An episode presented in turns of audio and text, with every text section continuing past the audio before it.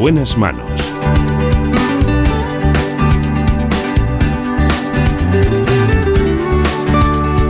El programa de salud de Onda Cero. Dirige y presenta el doctor Bartolomé Beltrán.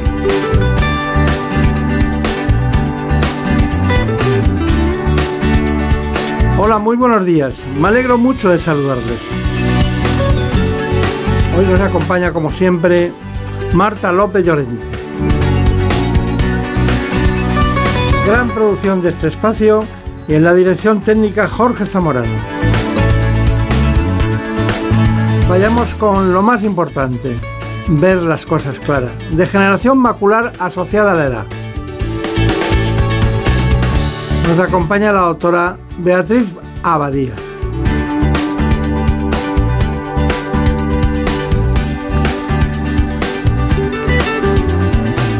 Así que vamos con degeneración macular asociada a la edad.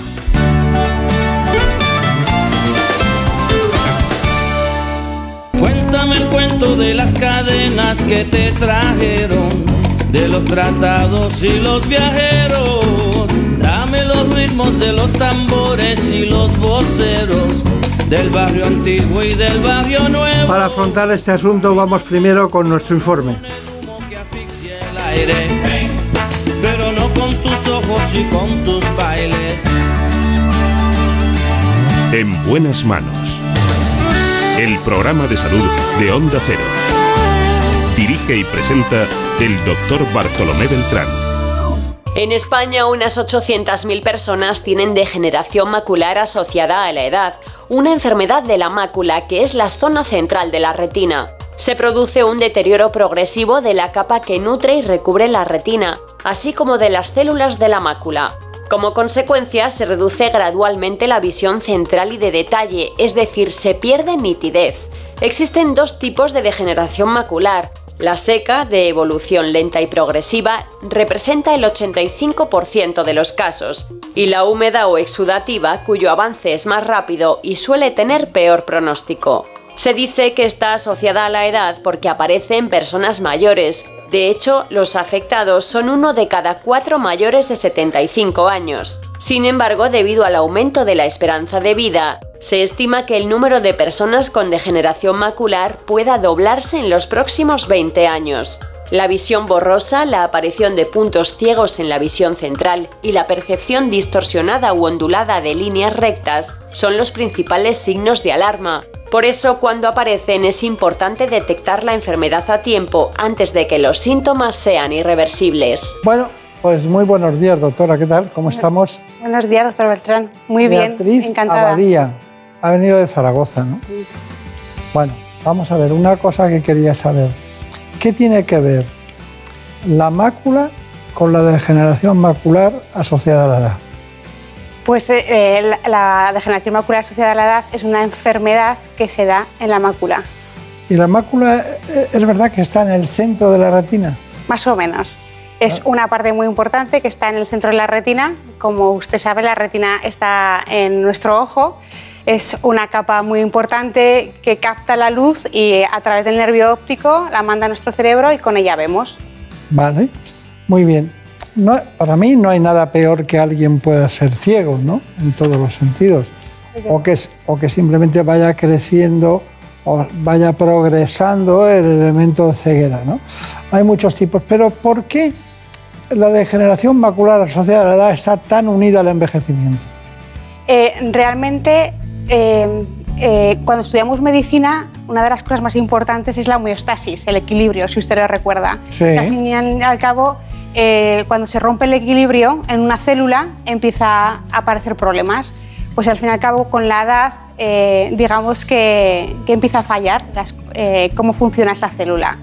Y es la consecuencia, y es por eso es tan importante la edad, porque claro, el equilibrio se rompe más conforme se pasan los años. No vamos a decir que la, la artrosis de los ojos, pero sí es verdad que todas aquellas estructuras orgánicas, eh, celulares, que circulan por, eh, por todos los territorios, básicamente eh, provocan una homeostasis, que es un equilibrio de los líquidos, ni ácido ni básico, aguantan. Bueno, Pero hay gente que tiene más predisposición que otra, ¿no? Por ejemplo, mujeres y hombres fumadores. ¿Tienen más degeneración macular asociada a la edad? Los fumadores tienen dos o tres veces más riesgo que una persona que no fuma, por tanto es un factor a tener en cuenta importante. ¿Y la obesidad? La obesidad, todos los factores cardiovasculares son importantes, porque al fin y al cabo es lo que hemos dicho, la rotura de equilibrio viene porque no hay una buena oxigenación, entre comillas, no hay una buena limpieza de celular, entonces todo que eh, los vasos estén un poquito alterados, pues no, digamos que ese equilibrio se rompe antes, por eso los factores de riesgo cardiovascular son muy importantes también. En algún tipo de, vamos a llamarles de MAES, ¿no? que son las siglas de esta patología, eh, en todas ellas ustedes, o en algún tipo determinado, ahora me lo cuenta, eh, utilizan inyecciones intraoculares. ¿Esas inyecciones son menos eficaces en los fumadores? Siete veces menos eficaces en los fumadores. Tela, ¿eh? Tela.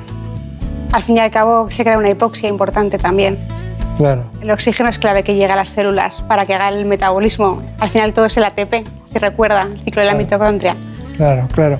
Dígame, el ATP. El ATP, ¿verdad? Es primero de, primero de, medicina.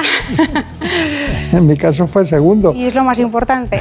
bueno, dígame más cosas. Em, todo, este tema eh, lleva implícito el que haya varios tipos, dos tipos fundamentales de, de MAES. ¿Cuáles son? Hay muchas clasificaciones, pero como usted muy bien ha dicho, hay dos tipos fundamentales. Una es la seca y otra es la húmeda.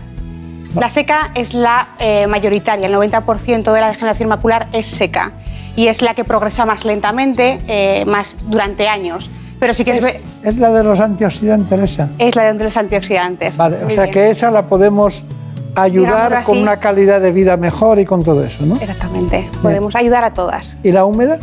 y la húmeda, digamos que se han desarrollado unos vasos sanguíneos anómalos porque el cuerpo detecta que algo pasa y quiere, eh, digamos, subsanarlo. Entonces se crecen unos vasos sanguíneos por debajo de la retina, pero esos vasos son anómalos y entonces extravasan líquido o sangre. Entonces esto crea una pérdida de visión muy repentina en días o semanas. Vaya ayuda, por querernos ayudar hacen una angiogénesis. Exactamente, así aumentan, aumentan todo el sistema vascular de fondo y lo fastidian, claro. Así lo es y se soluciona con eh, inyectables. Sí, así lo es, porque las, los inyectables van, eh, se crea un factor BEG cuando uno, o sea, cuando la célula detecta no hay oxígeno, pues entonces fabrica una sustancia para crear vasos. Pues la, es esa diana, el anti-BEG lo que hace es justamente eh, pues comerse, digámoslo así, al BEG para que no se expresen esos vasos. Ah, mm, sí. Bueno, Marina Montiel, ¿por qué no nos presentas a la invitada? que está aquí contando cosas y contando cosas, la gente ¿esta mujer de dónde ha salido? Vamos a presentarla. La doctora Beatriz Abadía tiene dos especialidades, anestesia y oftalmología. Consiguió el título de experto en retina médica y quirúrgica por la Sociedad Española de Retina y Vitrio en el Hospital Fisabio de Valencia. En la actualidad forma parte de la unidad de retina de la Clínica Baviera de Zaragoza y también realiza docencia online, enseñando a otros oftalmólogos a través de Academia Retina. La doctora además tiene grandes sorpresas en su currículum. ¿eh? ¿Qué, hacía usted en Toronto? Pues mire, se me ocurrió ir por ahí y la verdad es que descubrí una sanidad eh, que me enamoró. Pero ¿a, qué se dedicó? No se dedicó a la oftalmología allí, ¿no? A, Toronto he ido por mis dos especialidades, primero por anestesia y después por oftalmología, para ver retina y también en su momento cuando estaba formándome para ver córnea trasplantes de córnea, etcétera, pero también he estado para, para aprender retina también en Toronto. Claro, claro. Pero en el hospital que usted estuvo, creo que a principios del 19, eh, a finales del 19, 1899 por ahí, había un 12 médicos que con su dinero pagaron el hospital. ¿Usted sabía esa historia? No, no sabía, así que me alegro de que me la cuente. Sí, sí. Es que en, Toronto se llevan, o sea, en Canadá se llevan mucho los donativos. ¿Eh? ¿Ah, sí? Sí, sí, la gente dona a la sanidad para eh, mejorar. Qué cosa más, insólita ahora en este tiempo. Mucha gente dona a la sanidad en Canadá. Y luego se fue usted a Bremen. También, también, a Bremen. ¿Qué hizo en Bremen? Pues también, eh, pues eh, aprender un poquito más de retina, que era un poco mi pasión dentro de la oftalmología. Bremen, Oldesburg. Bueno, Bremen. Pero claro, usted hablaría francés y hablará alemán, ¿no? Nada, ninguna de las dos. Solo hablo español e inglés un poquito, pero me O sea que usted es una, una viajera en realidad de la medicina. Sí, eso sí, una aprendiz eterna. El día que no aprendo me pongo triste, fíjese. Bueno, triste es para nosotros que no tendríamos tanto conocimiento. Pero bueno, eh, hay cosas de distintos síntomas, distintos síntomas y tal, pero ¿cuáles son los signos de alarma para que alguien se dé cuenta de que tiene una desmayo? Lo primero que quiero decir es que el problema de la degeneración macular es que muchas veces no da síntomas, sobre todo en estados incipientes e intermedios. Por eso es- quiero decir esto para concienciar a la población de que a partir de los 50-60 años es muy importante hacerse un chequeo en la retina.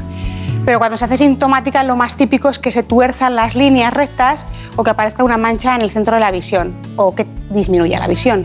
Pero hay algo que nos ha dicho. Primero un ojo y después el otro, o los dos a la vez. Exactamente. Generalmente la degeneración macular es bilateral, pero uno suele ir por delante de otro. Por eso cuando se diagnostica es muy importante hacer seguimiento del otro. Eh, voy a, no lo sé, ¿eh? no lo sé, pero voy a. ¿Es más frecuente que vaya uno por delante del otro en la húmeda? También en, en los dos, en, en las dos degeneraciones maculares puede pasar. Que uno, por ejemplo, tenga una edema intermedia seca y otro incipiente. Y en la húmeda uno esté en avanzada en la seca y en el otro tenga una exudativa. No, lo decía porque sí, claro, si depende de la calidad de vida, la calidad de vida es la misma en los dos ojos. Exactamente. Y los ojos tienen los mismos años. También es verdad. es Exactamente, verdad. eso le digo, pero a los pacientes que los ojos tienen los mismos años, pero sí que es verdad que hay veces que anatómicamente los ojos no son exactamente iguales. Claro. Ah, luego me lo contará. Hay personas que individualmente pueden llegar a un diagnóstico siguiendo unas normas muy sencillas, con, unos, con unos- una, especie de, de algo así como... Rejilla. ¿Eh? La rejilla. La rejilla o al- algún otro elemento y siguen igual. Marina Montiel, ¿qué tenemos del diagnóstico?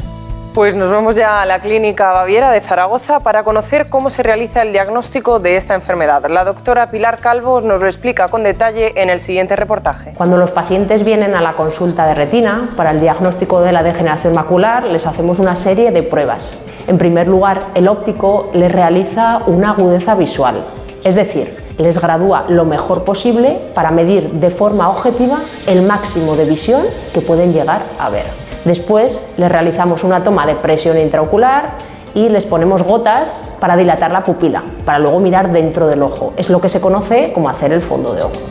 Al mirar el fondo de ojo podemos ver el nervio óptico, la retina periférica y también vemos la mácula, que es la zona central de la visión. Después le vamos a realizar una OCT o tomografía de coherencia óptica.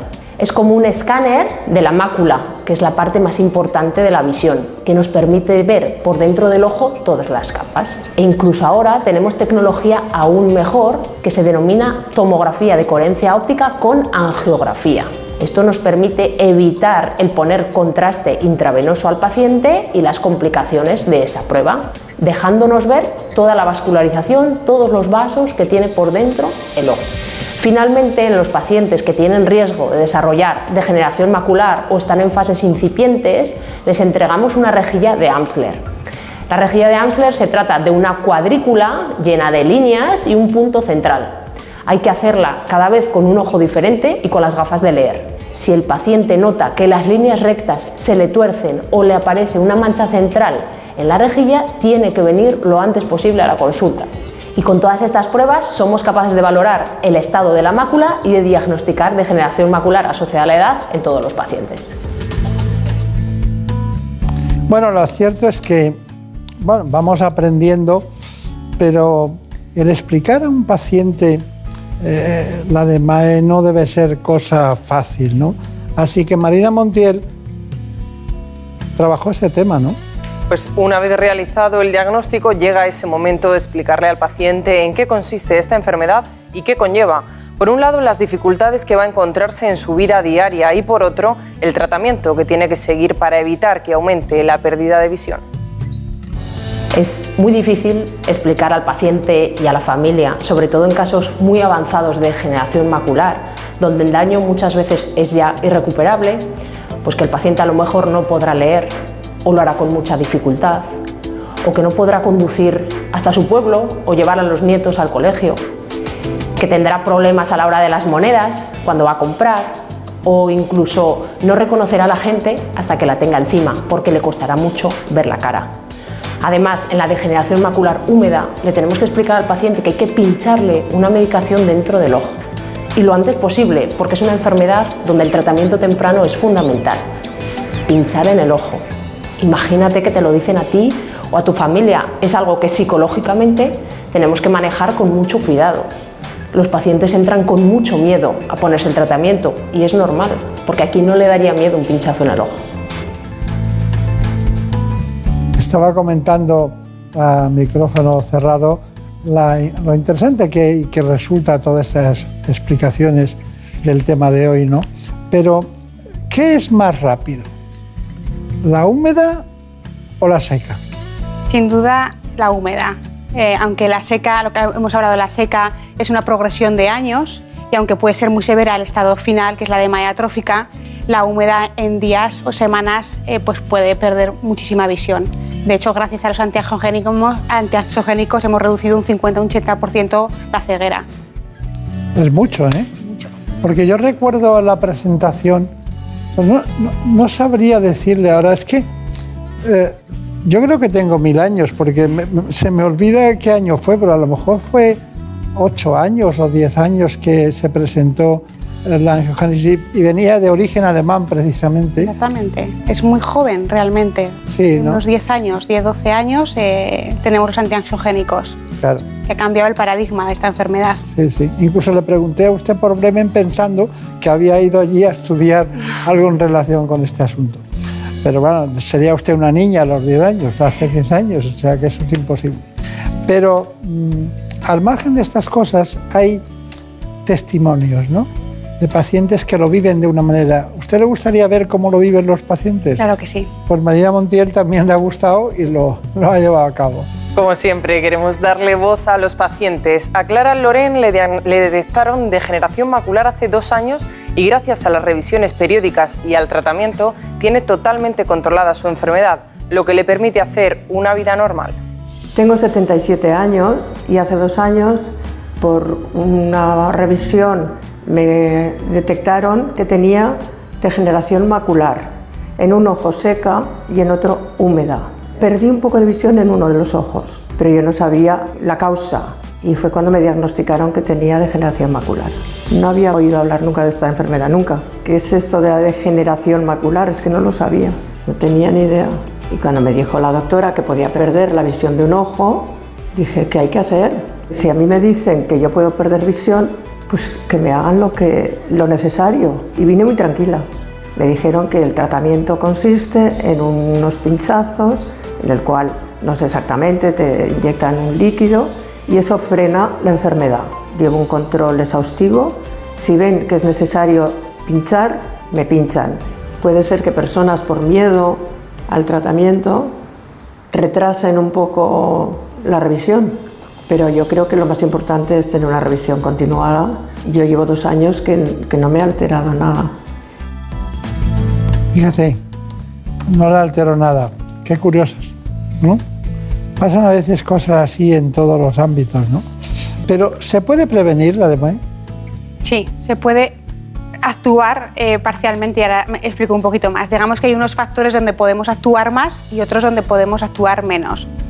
Eh, como hemos dicho, fumar se puede actuar, en los factores de riesgo cardiovascular se puede actuar, actuar mejorar la tensión, problemas de obesidad, eh, la dieta, eh, eh, dietas pobres en omegas 3 y 6 o déficit de vitamina D, se puede actuar.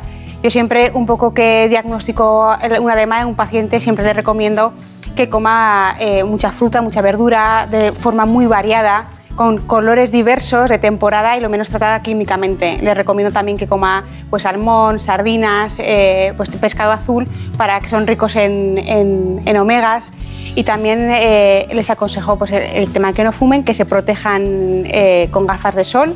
Pero también les digo que tomen el sol, porque es muy importante tomar 10 o 15 minutos el sol para aumentar la vitamina D, que hay un déficit muy importante de vitamina D en nuestro país y la vitamina D va directa a nuestras defensas. Y nosotros necesitamos un sistema inmune muy fuerte para hacer frente a la DMAE.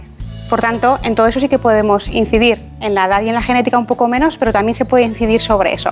Si quiere, Pero la gente lo deja.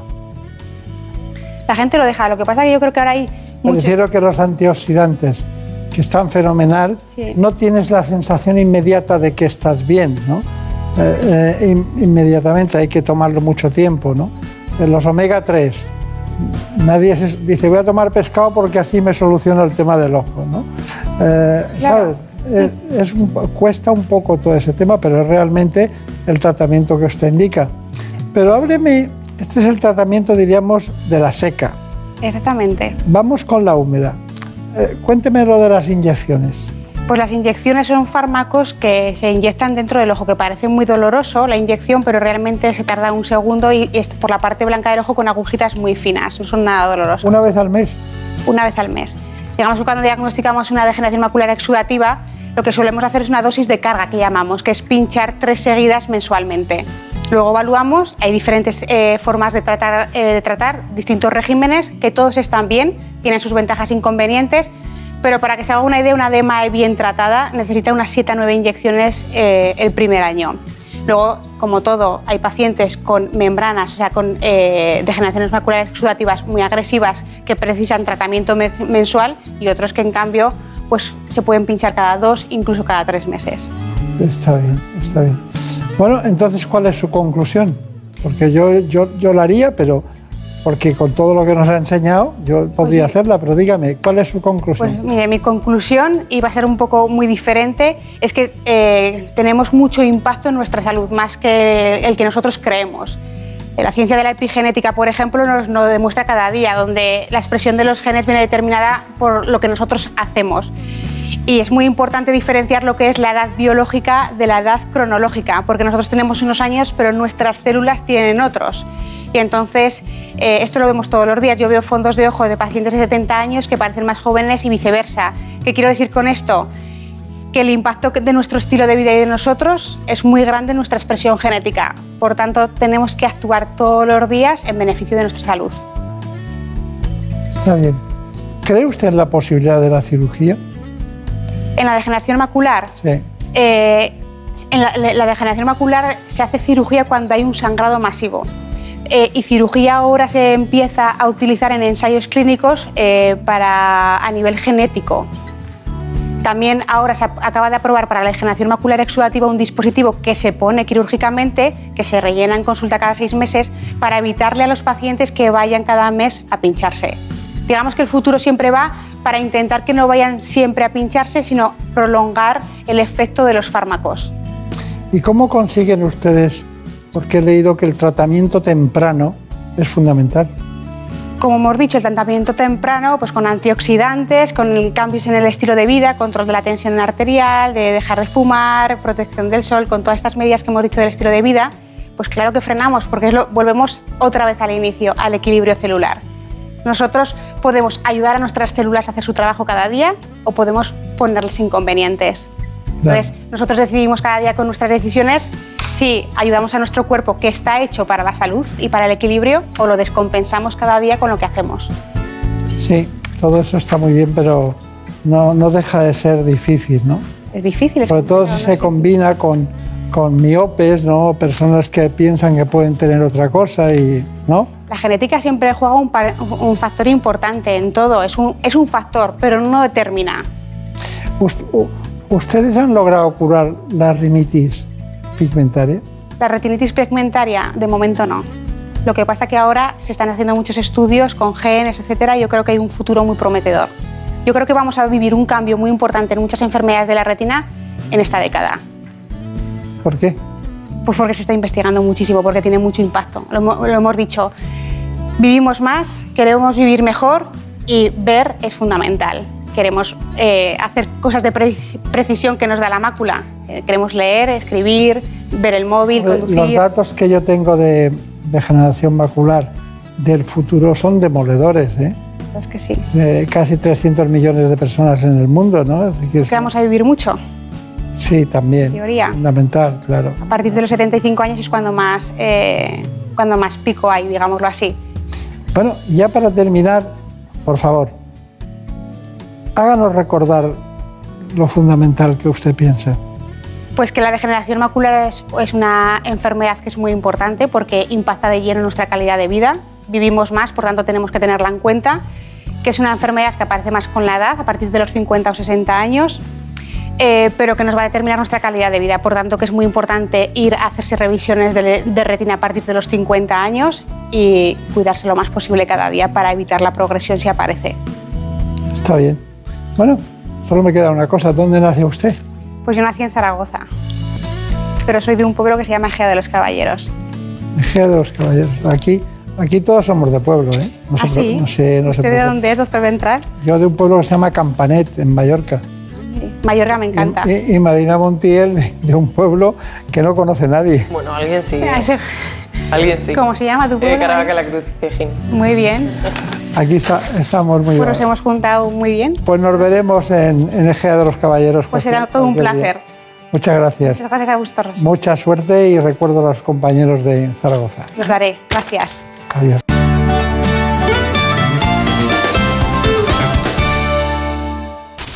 Es lógico. Murprotec, empresa líder en la eliminación definitiva de las humedades, patrocina la salud en nuestros hogares.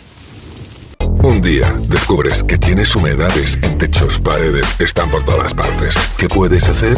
Llama a Murprotec. Llama, Llama al 930 1130 o entra en murprotec.es. Si con las humedades te las tienes que ver, ¿qué puedes hacer? Llama a Murprotec. 930 1130. Llama, Murprotec. Llama. Cuidando tu hogar, cuidamos de ti.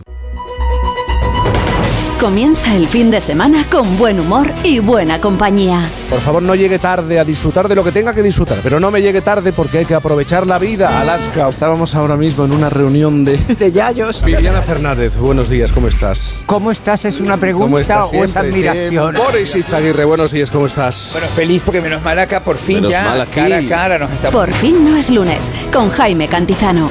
Los fines de semana desde las 8 de la mañana y cuando quieras, en la web y en la app de Onda Cero. Te mereces esta radio.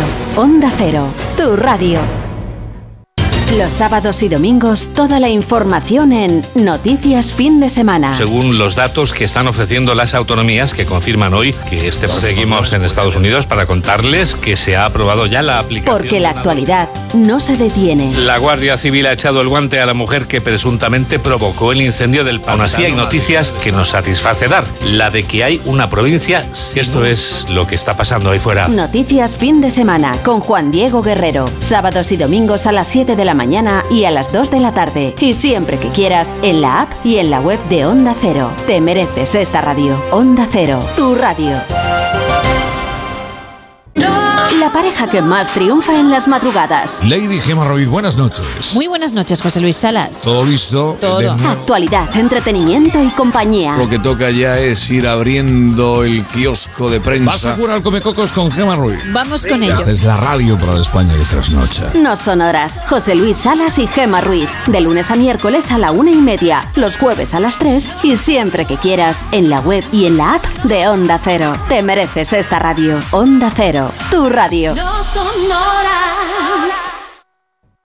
El campo, la ganadería, el mar, la naturaleza y el mundo rural en Onda Agraria. Hablaremos de campo, hablaremos de agricultura, de ganadería, de agroindustria y de alimentación. Soledad, muy buenos días. Muy buenos Bueno, días, pues llegamos a la sección que dedicamos a la ganadería y una vez más el protagonista va a ser el lobo, pero no por Los sí mismo. mercados, los alimentos, la cesta de la compra. Las cooperativas son muy importantes también desde el punto de vista social, de asentamiento de la población en el territorio. Y Pero cuando el precio se dispara, se retrae también el consumo y por tanto no es bueno para los Onda Agraria, con Pablo Rodríguez Pinilla y Soledad de Juan. Sábados y domingos a las 6 de la mañana y cuando quieras en la app y en la web de Onda Cero. Te mereces esta radio. Onda Cero, tu radio. En buenas manos. El programa de salud de Onda Cero. Dirige y presenta el doctor Bartolomé Beltrán.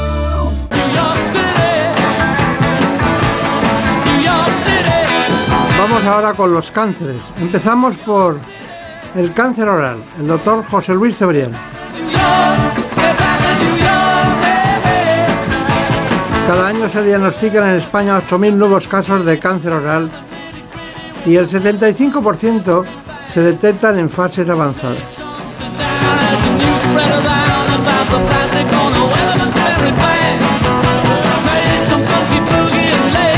Les propongo que conozcan más en profundidad este asunto.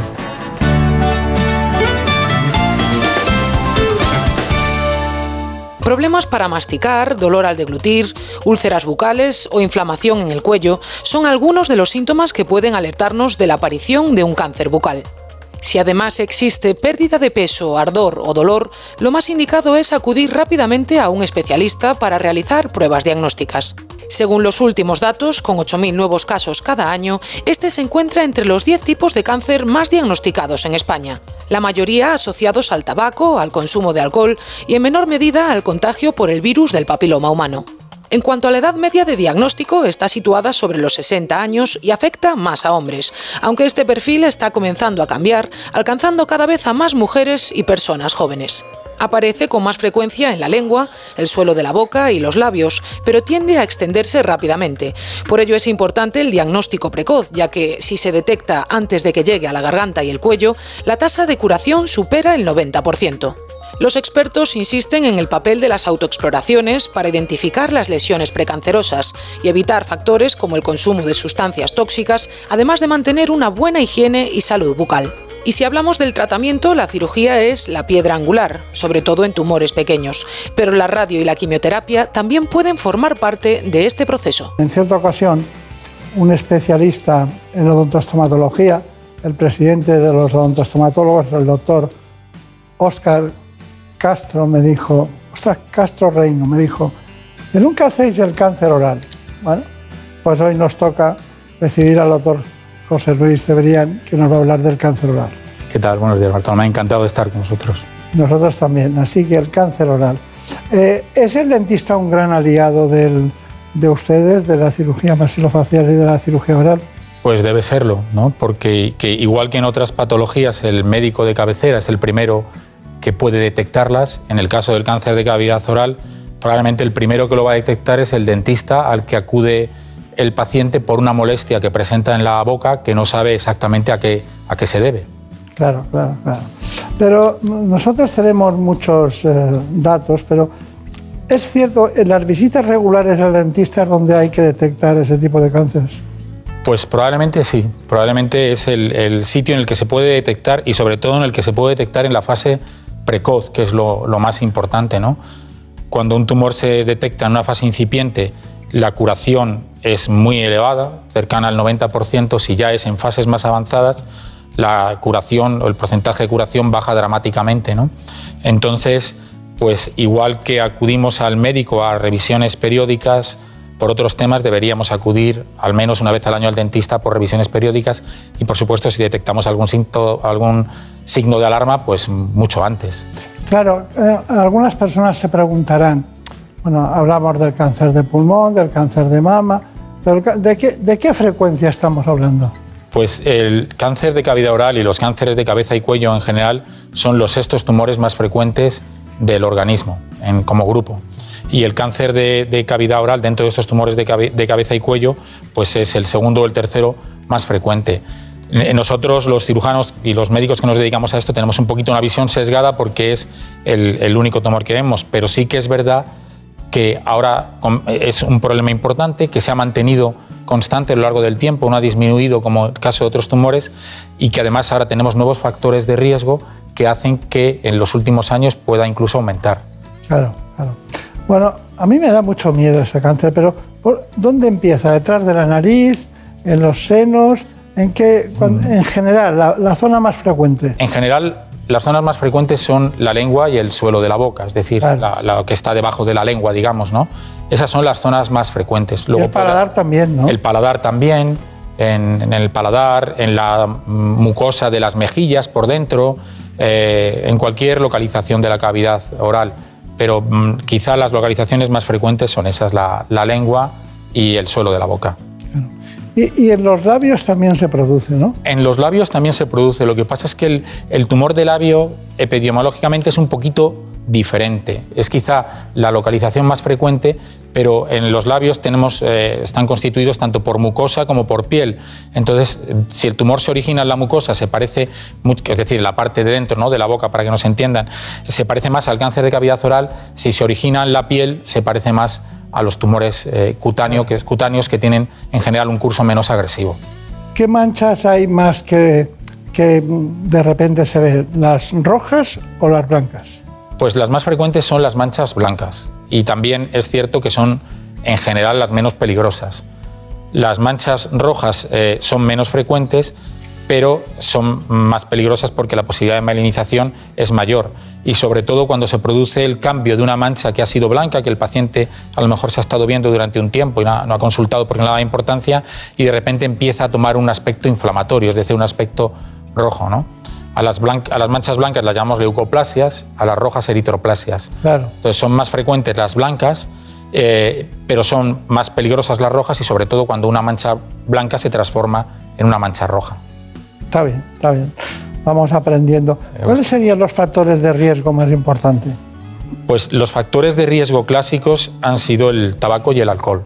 El consumo de tabaco y el consumo de alcohol de alta graduación y sobre todo la sinergia tabaco más alcohol. Eso es claramente, eso potencia muchísimo más la posibilidad de padecer un cáncer de cavidad oral.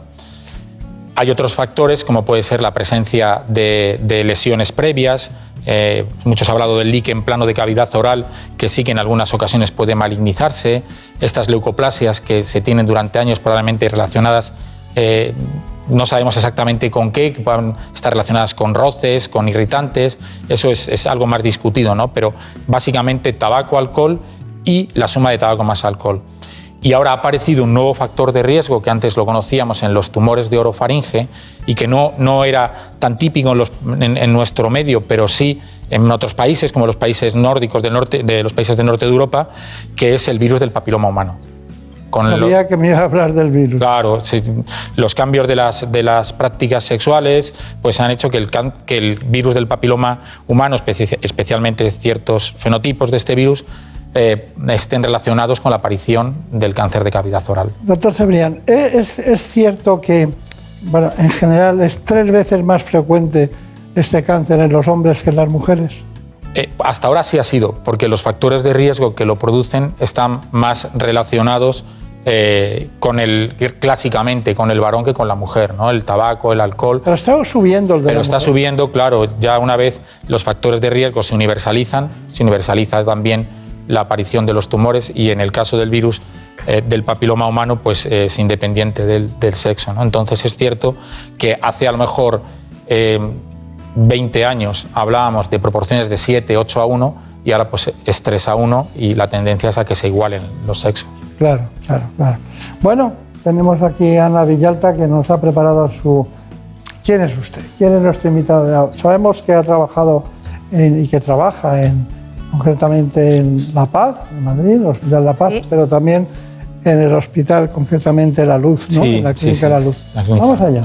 Sí, como han visto, hoy nos acompaña el doctor José Luis Cebrián.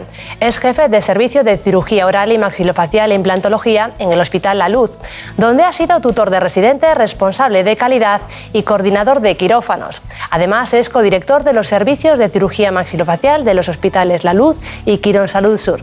He visto que hay muchas presidencias y muchas organizaciones, sociedades científicas que son parecidas, pero que no son iguales. ¿no? No, sí, sí. sí. Es, es curioso eso, porque no, pues, se pelean ustedes mucho o qué? Bueno, la verdad es que el, el territorio de la cabeza y el cuello pues, eh, es compartido por muchos especialistas, ¿no? Eh, especialistas en otorrinolaringología, oftalmología, cirugía oral y maxilofacial, cirugía plástica, también los odontólogos y los estomatólogos. Pero yo creo que más que pelearnos, la, la clave es el que, eh, el que compartamos y el que trabajemos juntos, porque todo eso redunda en beneficio del, del paciente, ¿no? Sobre todo, perdóneme, pero la topografía invita a que uno está muy próximo y dice, ya que estoy Claro. aquí, ¿no? Pues, sí, sí, sí. Pero eh, ¿has, has- ha estado usted de fellow en, en Europa en alguna sociedad y también ha sido presidente o, o tiene Sí, algún cargo bueno, importante yo- en la española, ¿no? De, de- Ujú. De base de cráneo, ¿no? Sí, la verdad es que como mm, nosotros es cierto que los cirujanos orales y maxilofaciales pues nos dedicamos a todo el territorio de la cabeza y cuello, pues podemos hacer un poco la especialidad tan amplia como nos, vam- como nos formemos, ¿no? Entonces sí es cierto que yo, yo ahora soy el presidente electo, entraré como presidente de la Sociedad Española de Cirugía Oral y Maxilofacial, entraré como presidente en mayo, pero también sí que me ha gustado siempre estar en estas sociedades multidisciplinares que, que aglutinan a todos los especialistas que trabajamos en este área, como la Sociedad Española de, Base de Cráneo o la Sociedad de Cabeza y Cuello. Y ahora hemos eh, fundado o establecido una fundación del tratamiento de tumores de cabeza y cuello en la que hay cuatro grupos fundamentales que son los cirujanos maxilofaciales, los otorrinolaringólogos, los oncólogos médicos y los oncólogos radioterápicos, que somos los que básicamente tratamos estos tumores. Aunque por supuesto nuestra idea es que se vayan sumando pues, todos los profesionales que participan en el tratamiento de estos pacientes, desde nutricionistas, logopedas, eh, médicos rehabilitadores, eh, radiólogos, anatomopatólogos. En fin, la, idea es. Antes no podían ustedes, eh, o sea, no reclamaban la atención del oncólogo, pero ahora cada vez más lo necesitan ustedes para acabar de completar el tratamiento quirúrgico. Yo creo que la principal, no sé si es así, pero que la principal motor eh, guía de todas las especialidades dentro de ese mundo sería la cirugía maxilofacial, ¿no? Sí, probablemente en este campo que nos, que, que nos ocupa, que es el, el cáncer de cavidad oral, somos los que tradicionalmente y los que seguimos teniendo eh, pues más nociones de tratamiento, de tratamiento de estos, de estos pacientes y de tratamiento fundamentalmente quirúrgico, que es el que seguimos aplicando.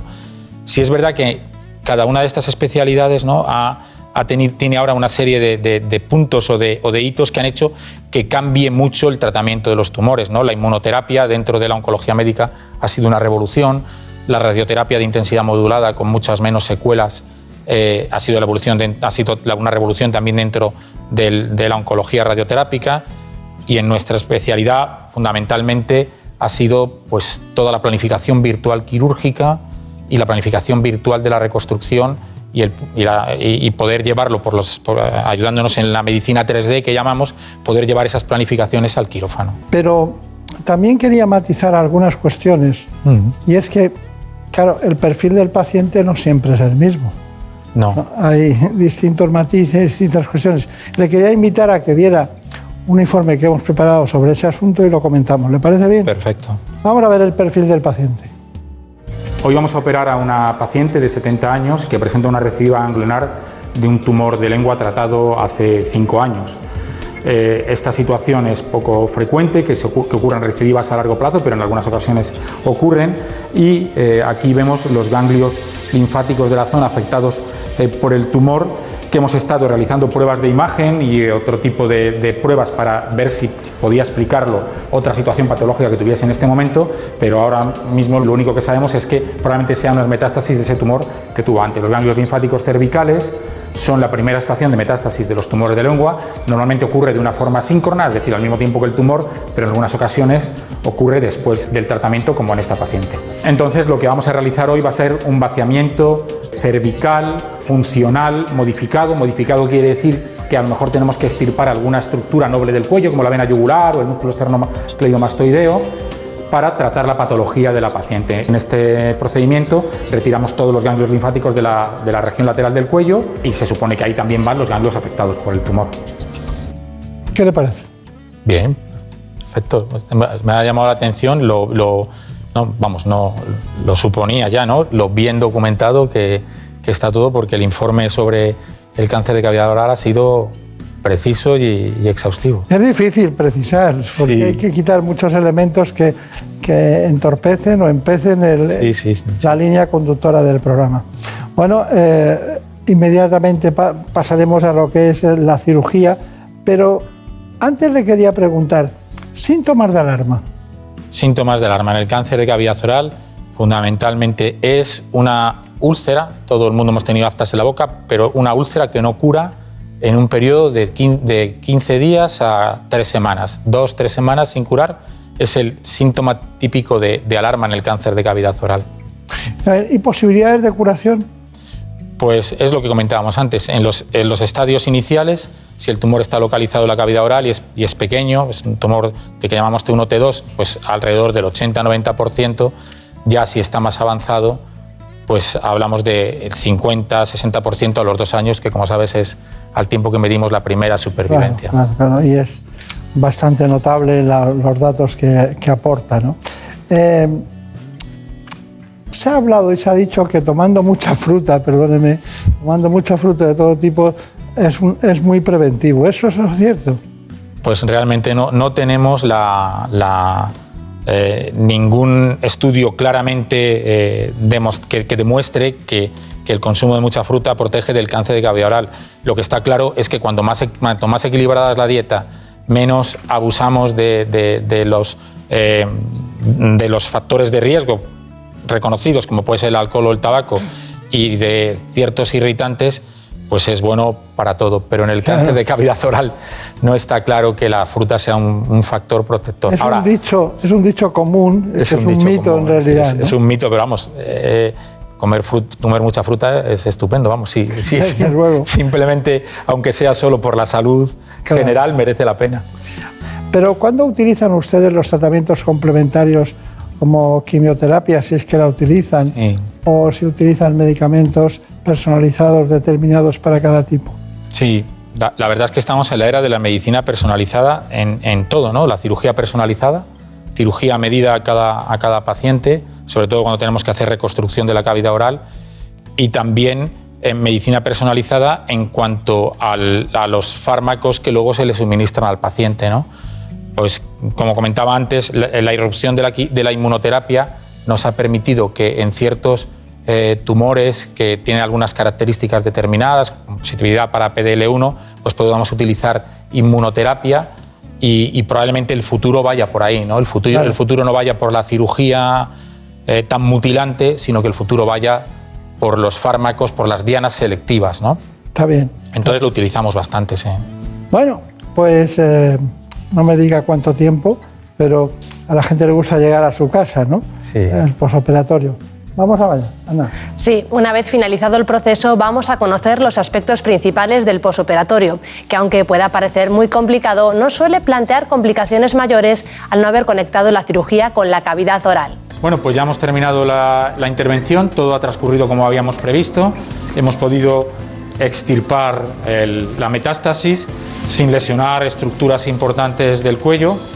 Ahora estamos terminando colocando unos drenajes para evitar que se produzca hematoma y la paciente bajará a la UBI, pasará allí esta noche, mañana subirá a la habitación y prevemos que se pueda ir a casa en tres o cuatro días. Ha sido una intervención que ha durado unas dos horas y aunque parece muy agresivo ver todas las estructuras del cuello ahí eh, descubiertas, la verdad es que las secuelas son poco importantes. Al no comunicarlo con la cavidad oral, pues la intervención se tolera bastante bien y quitando un pequeño hundimiento que tendrá la paciente en esta zona podrá llevar una vida prácticamente normal.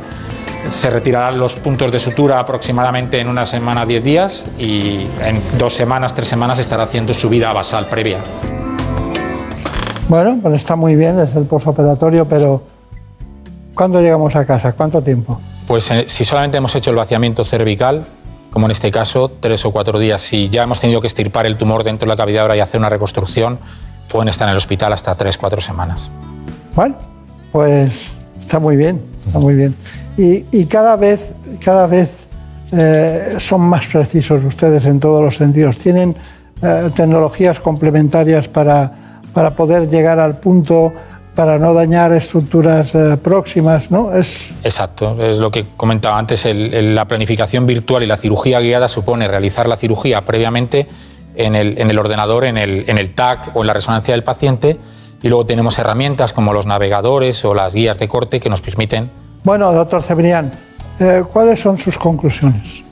Bueno, las, pues mis conclusiones en el, caso, en el caso del cáncer de cavidad oral es que hay que acudir al odontólogo, a hacerse revisiones de la cavidad oral al menos una vez al año, que si tenemos signos de alarma, fundamentalmente una úlcera que no cura en dos o tres semanas, debemos acudir inmediatamente al odontólogo, a un servicio de cirugía eh, maxilofacial, que cuanto antes se detecte, antes eh, se curan estos tumores y que, bueno, pues como hemos estado viendo a lo largo del programa, hay que llevar una vida sana, con una dieta equilibrada, evitar los eh, factores eh, de riesgo y, por supuesto, confiar en, los profesionales y si en algún momento tenemos un, cáncer de cavidad oral, asegurarnos de que nos van a tratar en un centro que pueda ofrecernos todas las herramientas terapéuticas que estén disponibles en el momento actual para tratarlo.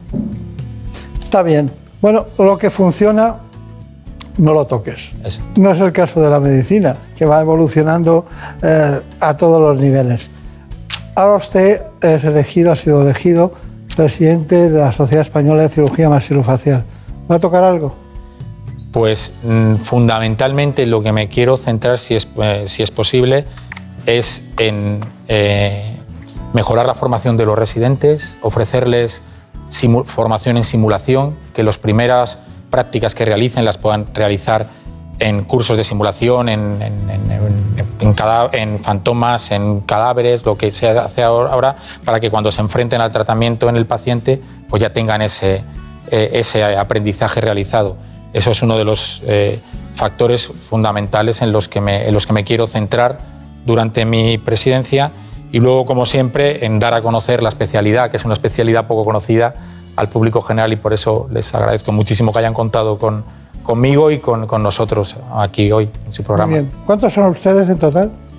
Pues no somos muchos. En- ¿No? en la- no somos muchos. Somos alrededor de mil en España. Y lo, lo que sí que es, es verdad es que prácticamente el 91-92% estamos asociados en nuestra Sociedad Española de Cirugía Oral y Maxilofacial y Cabeza y Cuello, que se llama ahora, con lo, con lo cual pues es muy fácil llegar a todos los cirujanos maxilofaciales de España. Está bien. Pues muchísimas gracias, que tenga mucha suerte. Muchas gracias. Que salgan sus objetivos como espera y hasta pronto. Muchas gracias.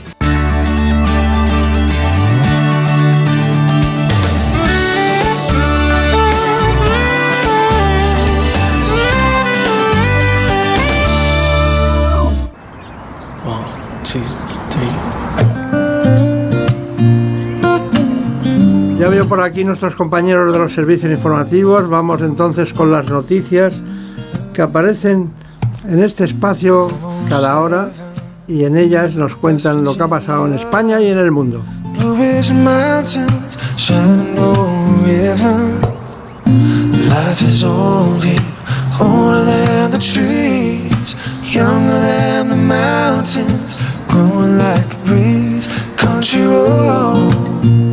Take me home to the place I belong.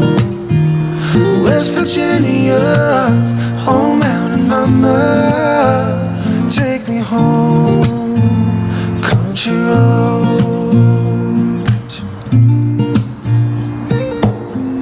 All my memories gather round her. Stranger to blue water. Dark and dusty, painted on the sky. Misty taste of moonshine, teardrop in my eye. Country roads, oh take me home.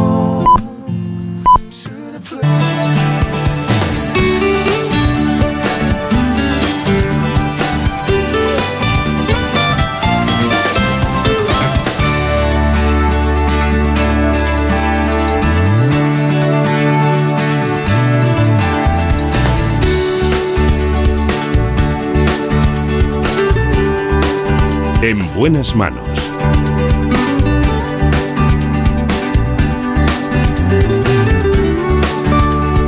El programa de salud de Onda Cero. Dirige y presenta el doctor Bartolomé Beltrán.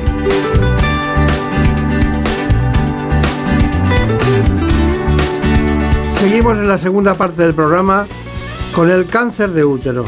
El doctor Julio Álvarez Bernardi está con nosotros como ginecólogo jefe de servicio de la Unidad de la Mujer del Hospital Ruber Internacional.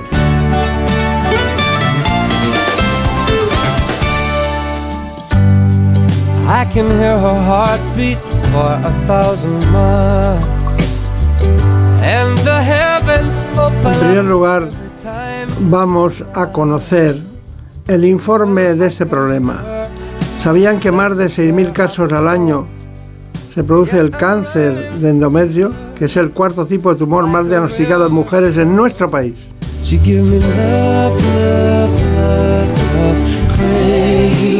Les propongo primero este informe.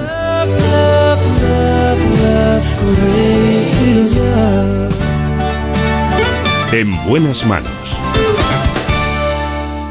A pesar de que se desconoce la causa exacta del cáncer de útero, hay ciertos factores que pueden aumentar el riesgo de padecerlo. Uno de ellos es la edad. Es más común pasados los 50 años. También hay que tener en cuenta los factores hormonales, la exposición que tienen las mujeres a los estrógenos y la manera de equilibrar su cuerpo con la progesterona, una hormona que desciende tras la menopausia, aumenta el riesgo de desarrollar este tumor. No hay que olvidarse del sobrepeso, causante de uno de cada tres cánceres de útero. Enfermedades como la diabetes o el síndrome del ovario poliquístico también son factores determinantes. Y medicamentos como el tamoxifeno, un fármaco para tratar el cáncer de mama que puede influir ligeramente cuando se toma durante un largo periodo de tiempo, aunque está claro que los beneficios de tomarlo superan con creces este riesgo. Y finalmente la hiperplasia endometrial, un engrosamiento de la capa que reviste el útero. Es cierto que muchos de estos factores no se pueden controlar, sin embargo, mantener un peso saludable y ser más activo físicamente puede ayudar a prevenir esta enfermedad. Hay que planteárselo, hay que planteárselo. Y luego no sé por qué, perdónenme la media sonrisa, y es que, claro, eh, dicen, bueno, esta enfermedad aumenta con la edad. Es que todavía no me he encontrado ninguna que disminuya con la edad, ninguna, pero todas aumentan con la edad. Concretamente, en el programa de hoy, aumentan con la edad. ¿Qué tendrá la edad? Doctor Álvarez Alberdi, ¿qué tal? Muy bien. ¿Todo bien? Todo bien. Bueno, me alegro de saludarle. Usted eh, trabaja en el Rubén Internacional. ¿Qué tal por allí? Muy bien. Mucha gente, ¿no? Mucha gente, sí, últimamente. Bueno, bueno, bueno. Vamos a ver, nosotros tenemos una, una ligera costumbre y es, antes del programa, eh, introducir una serie de cuestiones. ¿no? Eh, realmente, ¿en qué edad se da este, este, Este tipo de. problema? Bueno, es más frecuente por encima de los 60 años, o sea, en mujeres después de, de la menopausia. O sea, el, el cáncer de útero, casi el 80%, 90% suele ser en mujeres de esa edad. Ahora bien, no es, no es solo eh, de, ese, de, ese, eh, de ese tiempo de edad entre los, por encima de los 60 70 años, también se puede dar por en pacientes menores de 50 años. Eso es menos frecuente, pero sobre todo en aquellas pacientes con cánceres heredofamiliares, como por ejemplo un, cáncer, un tipo de síndrome que se llama el síndrome de Lynch, pues sí que se asocia en mujeres menores de, de 50 años. Pero la prevalencia mayor es por encima de los 60 años, después de la menopausia. Si nosotros eh, tuviéramos que hablar del endometrio, hablaríamos de una especie de proliferación interna que hay de células que se producen precisamente en este tipo de cáncer. Sí, exactamente. O sea, cuando se habla de cáncer de útero, sea, se habla, casi es sinónimo el cáncer de endometrio porque es el más prevalente, pero no quiere decir que sea el único cáncer del útero. O sea, el, cáncer, el, el útero tiene dos partes, el cuerpo uterino y el cuello del útero. Y dentro del cuerpo existen como dos capas, una capa externa que se llama el miometrio, que es- muscular, y una capa interna que es el endometrio. Entonces es mucho más prevalente el cáncer de la capa interna que es el endometrio. Muy bien. Eh, bueno, hay eh, otra cuestión que me llama a mí la atención, es que esa relación eh, genética, ¿no? que muy coincidente con la misma patología o la misma, diríamos, la- el mismo tejido que hay en el colon, ¿no? Una poliposis familiar, una enfermedad de Lynch, que usted ha dicho, que son cánceres realmente eh, se da en ese tipo de personas en muchas ocasiones, ¿no? Sí, esto es, o sea, es cuando, el, tipo de cáncer es heredofamiliar, que nada tiene que ver con el cáncer de endometrio más frecuente, que es en mujeres, por, como he dicho, por encima de 60 años. Pero es verdad que en mujeres de menor edad siempre hay que estudiar la posibilidad de que sea un cáncer de este tipo. Y se asocia con el cáncer de colon, con el cáncer urogenital, incluso también con el cáncer de ovario, porque en el cáncer de ovario también hay que, descartar en esos tumores que muchas veces existe asociación entre cáncer de endometrio y cáncer de ovario, coincidiendo con este tipo de síndromes.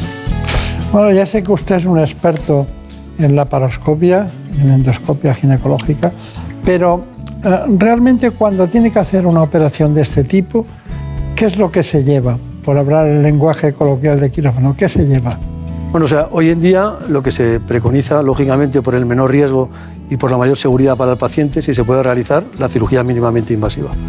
La cirugía mínimamente invasiva no solo eh, es la laparoscopia, también se pueden hacer procedimientos endoscópicos de otra magnitud, como por ejemplo hoy en día también se está poniendo, se está empezando a hacer cirugía por eh, orificio natural, como puede ser la vagina. La vagina es la vía natural también de la cirugía ginecológica, pero es verdad que por el cáncer ginecológico las posibilidades de abordaje de algunas zonas, como por ejemplo los ganglios linfáticos, era difícil por esta vía. Hoy en día con la endoscopia también se está progresando y se está empezando a hacer eh, cirugía endoscópica a través de la vagina. Pero ustedes quitan los ovarios en un cáncer de útero, ustedes quitan otras zonas de la, parte ginecológica de la mujer. Sí, en principio en este tipo de cánceres lo, que es eh, fundamental es quitar el útero y las trompas y los ovarios normalmente también, porque tienen una relación directa con la, causa más frecuente del cáncer de endometrio, que es el aumento de los estrógenos. ¿no? Entonces, lógicamente, en este tipo de tumores normalmente va asociado no solo quitar el útero, que se conoce como histerectomía, la extirpación total del útero, sino también quitar las trompas y los ovarios. Bien. Y luego también normalmente se asocia a una evaluación de los ganglios linfáticos, porque las células, una vez que salen del órgano donde se ha originado el tumor, pueden afectar a otras estructuras, principalmente cuando salen del organismo, de, de esa zona a los ganglios linfáticos, incluso se pueden extender por el resto del, del organismo. Muy bien. Eh, ¿Emplean ustedes alguna, alguna medicación posterior o no? Sí, bueno, eh, en algunas pacientes eh, el tratamiento complementario está también indicado, o sea, no solo la cirugía, eh, entonces dependiendo del tipo de tumor, de la extensión, del estadio, del tipo histológico, del grado de agresividad del tumor, a veces se complementa el tratamiento pues, eh, con radioterapia, que es una- un tratamiento oncológico que consiste en destruir las células mediante la radiación, que puede ser un tratamiento local o incluso también por la parte externa del abdomen, e incluso a veces también la quimioterapia. Y actualmente también se están preconizando nuevos tratamientos en, en pacientes donde se produzcan recaídas, como puede ser la inmunoterapia o otro tipo de, terapias también avanzadas. Muy bien, muy bien. Bueno, eh, le hemos visto, ya le hemos oído, eh, ha centrado perfectamente el tema con nuestra cabecera y lo que usted ha contado, pero queremos conocerle mejor. Ana, ¿qué me cuenta? Pues como han visto, eh, nos acompaña el doctor Julio Álvarez Bernardi, que trabaja como jefe de ginecología y obstetricia en el Hospital Universitario Infanta Sofía. Esta labor la compagina ejerciendo como jefe también de ginecología de la Unidad de la Mujer del Hospital Ruber Internacional y además es coordinador y profesor asociado de ginecología en la Universidad Europea de Madrid en el Hospital Universitario Infanta y Sofía. Bueno, estamos muy cerca, ¿eh? Muy cerca. He venido andando. y en el, usted estuvo en el Marañón, ¿no? Sí. Y, y no fue, no estuvo también en el Hospital del Aire. El Hospital del Aire también. Sí, sí. Ahí, ahí empecé en el Hospital del Aire, fui a hacer la residencia al Gregorio Marañón y volví al Hospital del Aire. Está bien, está bien. Bueno, tenemos eh, muchas cuestiones que tratar, pero a mí me interesan especialmente eh, siempre relacionados con los estrógenos en la mujer, ¿no? Siempre. Hay muchas cosas, pero entre los factores de riesgo quiero destacar ese y dos que son muy sencillos. Uno es la obesidad y por otra parte hay otro más que es la falta de ejercicio físico, el sedentarismo. Así que después de estas matizaciones que le acabo de hacer, concretamente al al doctor Álvarez Bernardi, El útero es un órgano hueco muscular en forma de pera situado en la pelvis femenina. Normalmente las lesiones que sufre son benignas como los miomas, pero existen otras más agresivas como los tumores. Hay dos tipos, el sarcoma uterino, un tumor agresivo y poco común, y el cáncer de endometrio, el más diagnosticado, con más de 6.000 casos en España al año. Se trata del cuarto tipo de tumor más diagnosticado en mujeres, y aunque la edad media de diagnóstico es de 63 años, más del 90% de los casos se dan en menores de 50. Hablamos de una enfermedad donde detectarla precozmente es clave. Alrededor de un 80% de los casos se localizan en estadios iniciales con una supervivencia de un 90%. Por eso es importante acudir al ginecólogo a las revisiones habituales y sobre todo ante los signos de alarma. Los más comunes son el flujo vaginal de color marrón, dolor en la pelvis y sangrado vaginal, un sangrado que después de la menopausia no debería producirse.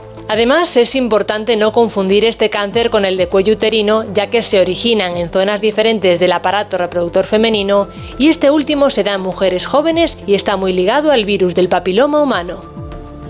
Bueno, es perfecto todo esto, pero también hay cuestiones como por ejemplo la regla precoz o incluso la regla que tarda mucho tiempo o incluso las reglas irregulares, ¿no?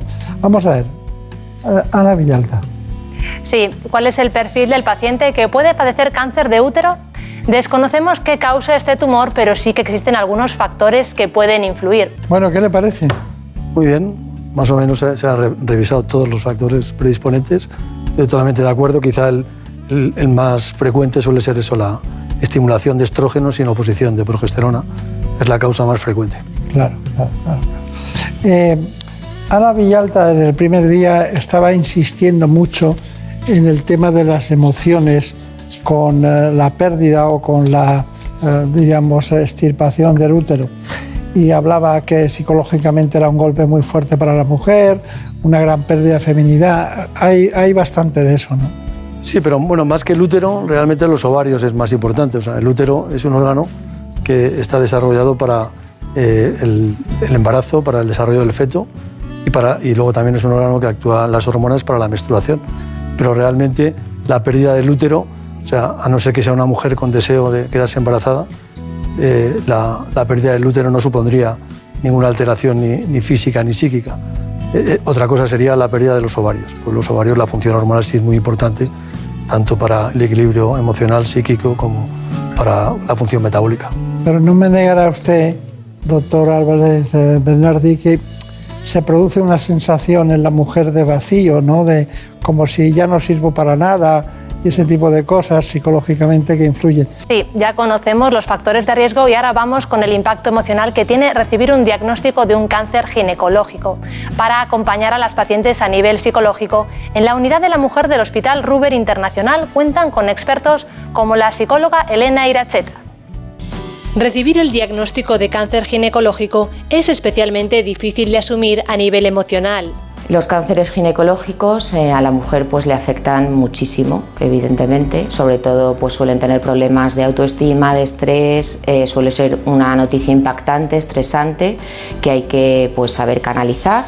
Y luego pues también puede generar síntomas depresivos, síntomas ansiosos. Gracias a la terapia cognitivo-conductual, las pacientes adquieren herramientas para afrontar este proceso. Lo primero, a saber gestionar ese estrés, esa noticia, ese primer impacto de, de ese diagnóstico y después el que sepan gestionar las noticias que van recibiendo y las sepan incorporar a este momento de la vida que bueno, pues es un, es un impacto, pero eh, ellas se van con esas herramientas para gestionar esa ansiedad, esa depresión, esos momentos. Por supuesto, es fundamental el apoyo del entorno más cercano. Muchas veces también trabajamos con familias, trabajamos con parejas, pues para que exista ese apoyo, ¿no? ese apoyo y ese acompañar a la paciente ¿no? en su proceso. Y además de este acompañamiento, las afectadas deben confiar en que gracias a los avances médicos hay una alta tasa de curación. Es un momento que es muy difícil en la vida, pero al final pasa. El tiempo pasa, eh, hay grandes profesionales que las pueden ayudar y al cabo de unos meses eh, van a estar perfectamente.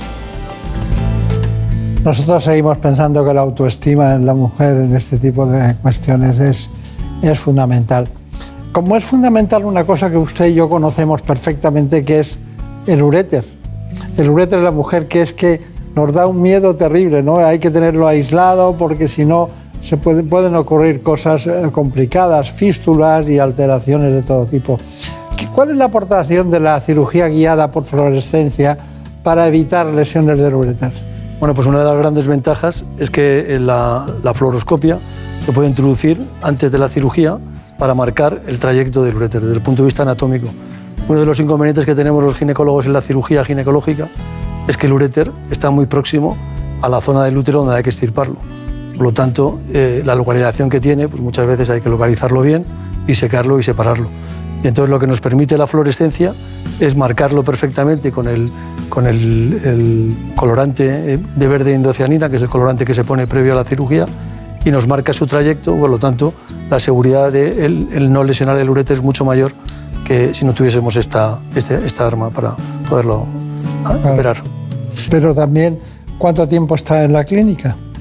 Pues la gran ventaja de la cirugía mínimamente invasiva es que reducimos el- el- mucho el tiempo, la estancia hospitalaria, porque el paciente al tener menos agresión externa en el organismo pues se puede movilizar antes, y, tiene menos riesgo de infección de la herida quirúrgica, menos también eh, probabilidades de que tenga una- un trombo como consecuencia de la inmovilidad.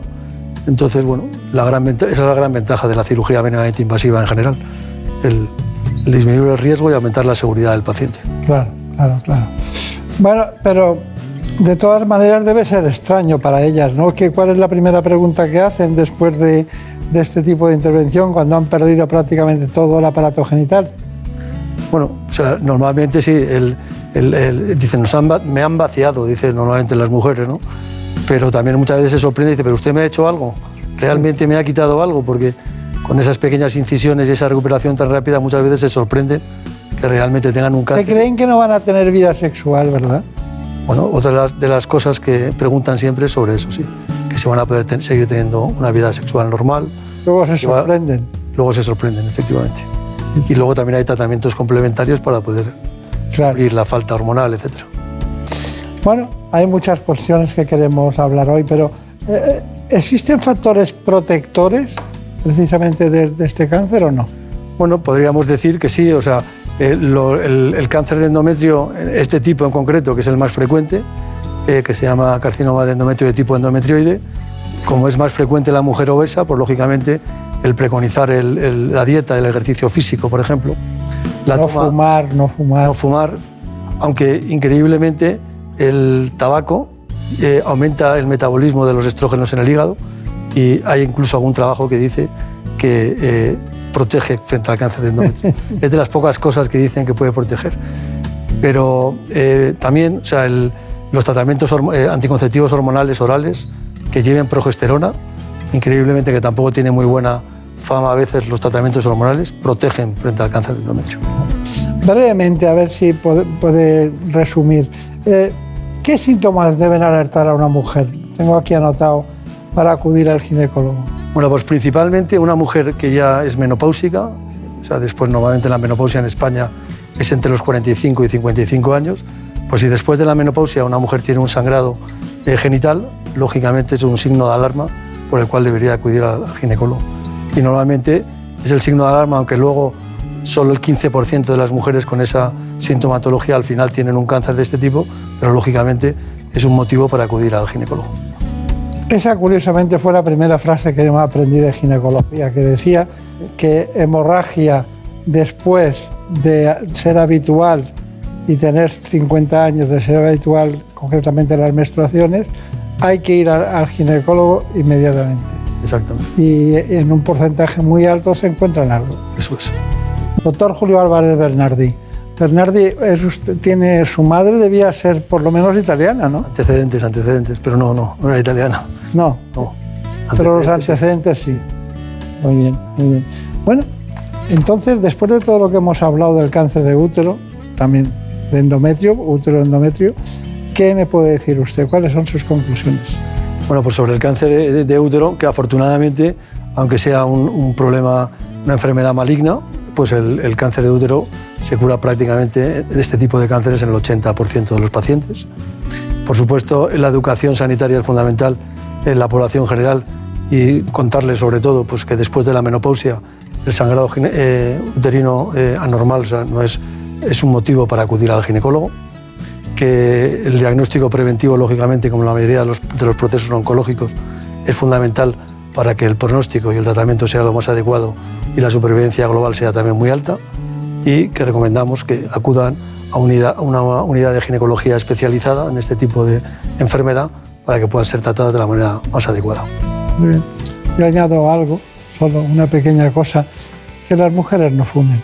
Aunque haya un estudio que diga que en este caso Ha sido anecdótico, ¿eh? Lo que- es muy, eh, me, me ha parecido muy anecdótico. Pero bueno, eh, muchos recuerdos a sus compañeros, al equipo, al gran equipo del Rover Internacional y que tenga mucha suerte. Gracias. En buenas manos. Un día descubres que tienes humedades en techos, paredes, están por todas partes. ¿Qué puedes hacer? Llama a Murprotec. Llama al 930 1130 o entra en murprotec.es. Si con las humedades te las tienes que ver, ¿qué puedes hacer? Llama a Murprotec. 930 1130. Murprotec. Cuidando tu hogar, cuidamos de ti. Da gusto levantarse los fines de semana. Buenos días. Buenos días, de luz y de color. Jaime Cantizano sabe transmitir su sonrisa y optimismo. De calidad de vida sabe mucho Fernando Eiras. De aquí solo podéis ir para arriba, a ver qué nos con el resto del programa. Os lo he dejado. Yo siempre tengo cuerpo de fin de semana. ¿eh? Me encanta que lo recuerdes porque me hace sentir tan culpable. Rubén me dijo que yo no soy buena influencia para ti. totalmente de acuerdo. Contágiate. Por fin no es lunes. Tu cita con Jaime Cantizano. Los fines de semana desde las 8 de la mañana y en cualquier momento en la web y en la app de Onda Cero. Te mereces esta radio. Onda Cero, tu radio. ¿Sabes qué pasó con el cerebro de Einstein? Einstein falleció en 1955. Según sus últimos deseos, fue incinerado y sus restos fueron esparcidos en algún lugar secreto. Pero pocos saben que durante la autopsia el patólogo Thomas Harvey extrajo su cerebro y lo cortó en 240 trozos. En 1998, Harvey y otros científicos devolvieron los restos que tenían, a excepción de 24 piezas que podrían estar actualmente en cualquier parte del planeta. En la tertulia Zona Cero de la Rosa de los Vientos hablaron de esta y otras historias muy interesantes. Si no escuchaste el programa o quieres volver a escuchar cualquier sección a la carta, entra en la web y en la app de Onda Cero. No te pierdas nada. Onda Cero, tu radio. Sonora es la puerta a todo un universo de entretenimiento en audio.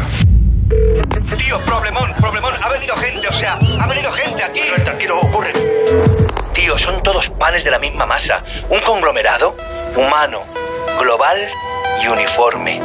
La mochufa. La mochufa, la mochufa. Me gusta el nombre. Bueno, será lo único de ellos que te vaya a gustar.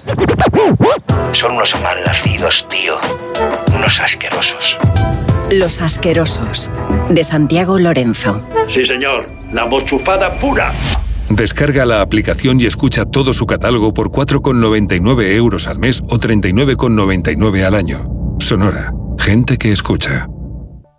Como el perro y el gato. Es lo que tiene ir al veterinario, que vean lo que le pasa. El veterinario ha valorado que esa tos requiere un tratamiento con corticoides y el animal está mejorando. Los gatos que viven en un recinto cerrado y que no salen al exterior, evidentemente en algún momento Tienen la curiosidad. tienen el interés, esa curiosidad. Y si ven una puerta abierta y dicen, "Pues, a ver qué hay ahí al fondo, pues tiran. Aquí está, como el perro y el gato, para pasar ese buen rato. Todo sobre las mascotas con Carlos Rodríguez. Como el perro y el gato. Sábados a las 3, domingos a las 2 y media de la tarde y siempre que quieras en la app y en la web de Onda Cero. Patrocinado por Menforsan, los especialistas en cuidados, higiene y cosmética natural para las mascotas. Te mereces esta radio. Onda Cero, tu radio.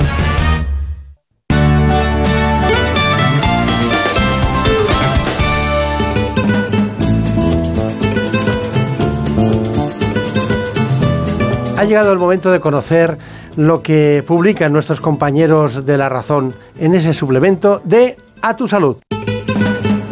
Saludos desde La Razón. Esta semana hablamos del denominado chip de la eterna juventud. Se trata de un pellet hormonal subdérmico que todavía no está aprobado por la Administración de Alimentos y Medicamentos ni cuenta con suficiente respaldo científico, pero ya se ha puesto de moda en nuestro país. En concreto, aunque faltan estudios al respecto, algunos expertos sostienen que bien administrado y usado de manera personalizada proporciona muchos beneficios y logra rejuvenecer el organismo. También hablamos de la hemocromatosis, una enfermedad de origen genético que se caracteriza por el acúmulo excesivo de hierro en el organismo, por lo que los pacientes se ven obligados a sacarse sangre de forma rutinaria. Sin embargo, aunque es totalmente sana, no se les deja donar más de cuatro veces al año, por lo que reclaman que se haga una excepción con ellos y su sangre no se desperdicie y ayude a salvar otras vidas. Y en nuestra sección de alimentación hablamos de un alimento japonés muy extendido, ya que este domingo se celebra el Día Internacional del Sushi, un producto que a priori puede resultar muy saludable, pero del que no hay que abusar, ya que puede contener un exceso de sal y de azúcares. Y en nuestra contra entrevistamos al psicólogo Rafael Santandreu, autor del libro El método para vivir sin miedo, donde nos enseña estrategias para controlar la mente y superar patologías como el TOC o la hipocondría. Pero como siempre, estos son solo algunos de los contenidos. Encontrarán más información en las páginas del suplemento a tu salud y durante toda la semana en nuestra web www.larazón.es barra salud. Sin más, que pasen una feliz semana y cuídense. En buenas manos. El programa de salud de Onda Cero. Dirige y presenta el doctor Bartolomé Beltrán. You got it!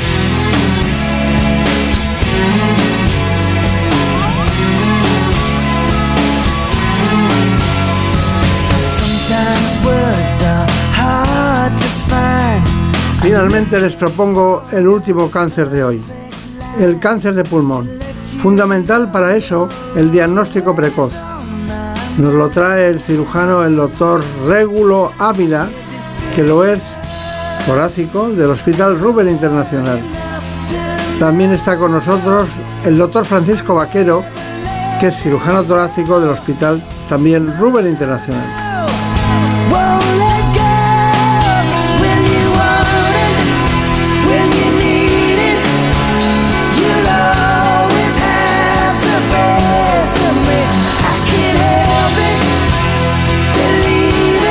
Les propongo este informe.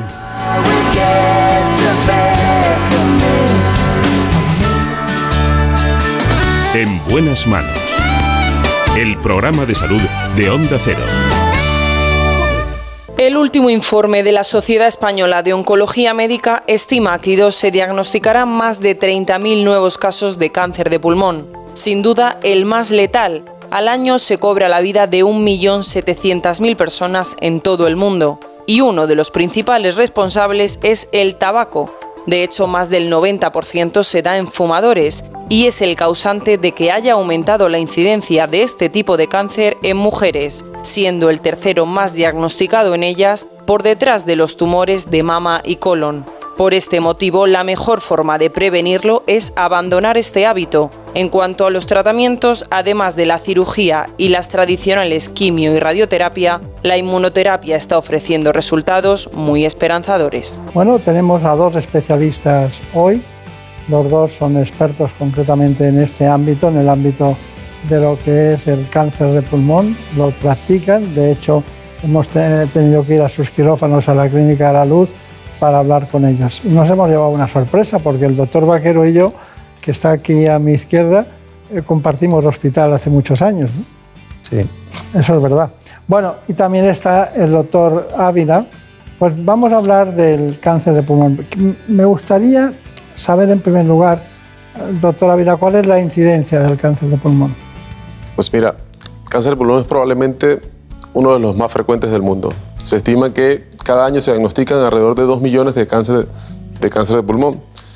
En España, alrededor de entre 20, 20 y 30 mil por año. Estamos hablando de una cifra muy alta. De hecho, mm, es, un- es tan elevada la cifra que produce más mortalidad que la mama, la próstata y el colon juntos. Eso sí que es producir muertes. ¿eh? Bueno, doctor Vaquero, ¿qué tratamientos tenemos hoy en día? Porque siempre hemos pensado en la cirugía, pero hay muchas más cosas. Pues sí, hay más cosas aparte de la cirugía. Aunque hoy, hoy en día la cirugía sigue siendo el principal, el principal tratamiento y para eso lo importante es poder detectarlos a tiempo y en las fases localizadas, con lo cual se pueden conseguir pues, importantes ratios de curación. ¿eh? A partir de tal, pues eh, la quimioterapia, radioterapia y los nuevos tratamientos eh, de inmunoterapia que, que los oncólogos médicos, los compañeros, pues son los que los, que los llevan a cabo y, y con, Claro. con unas mejores perspectivas de, de curación. ¿Qué entienden ustedes por cirugía eh, concretamente robótica?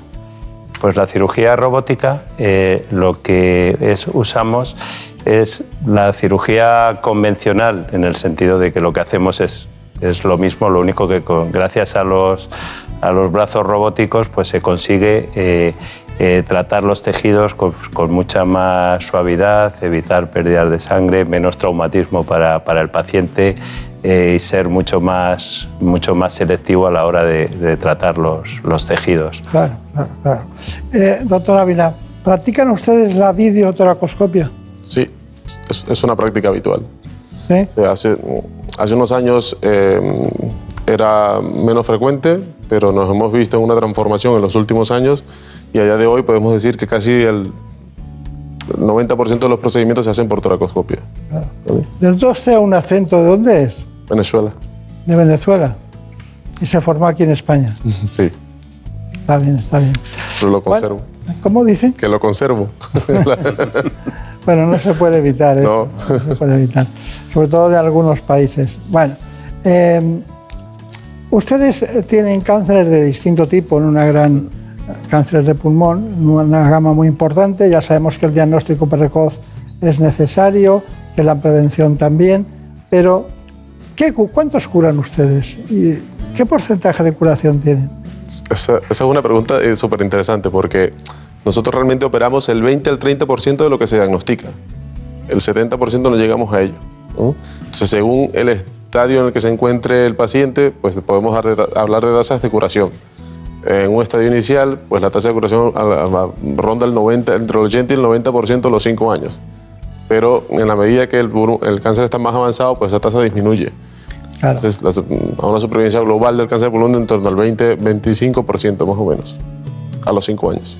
Yo, yo he tenido suerte con ese tema porque al- cuando hay alguien que lo podamos diagnosticar muy precozmente, y en los últimos años he tenido dos casos, ha sido muy fácil porque eh, eran muy pequeños, ¿eh? muy pequeños.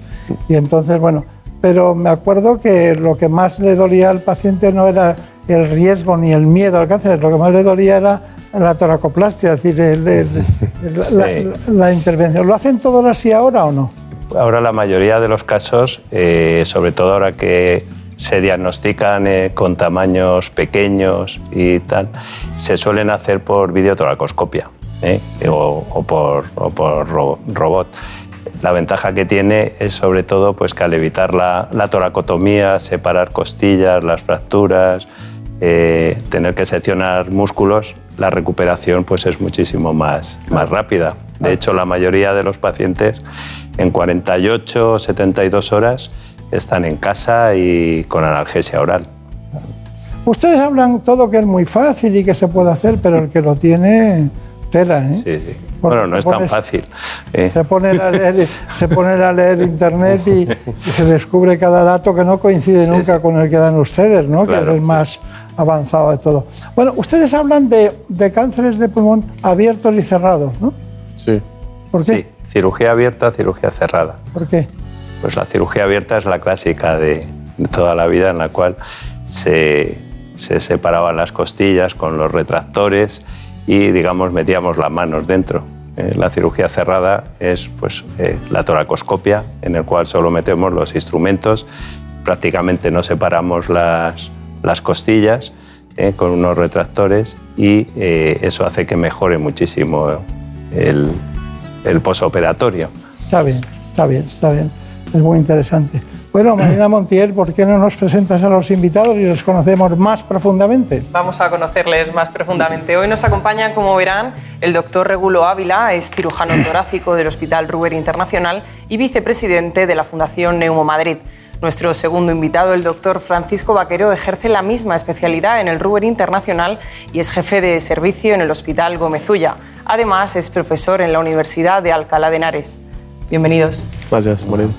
Bueno, lo, de, lo del Gómez ya marca, ¿eh? Sí. Marca. ¿Usted también dio clases en la facultad?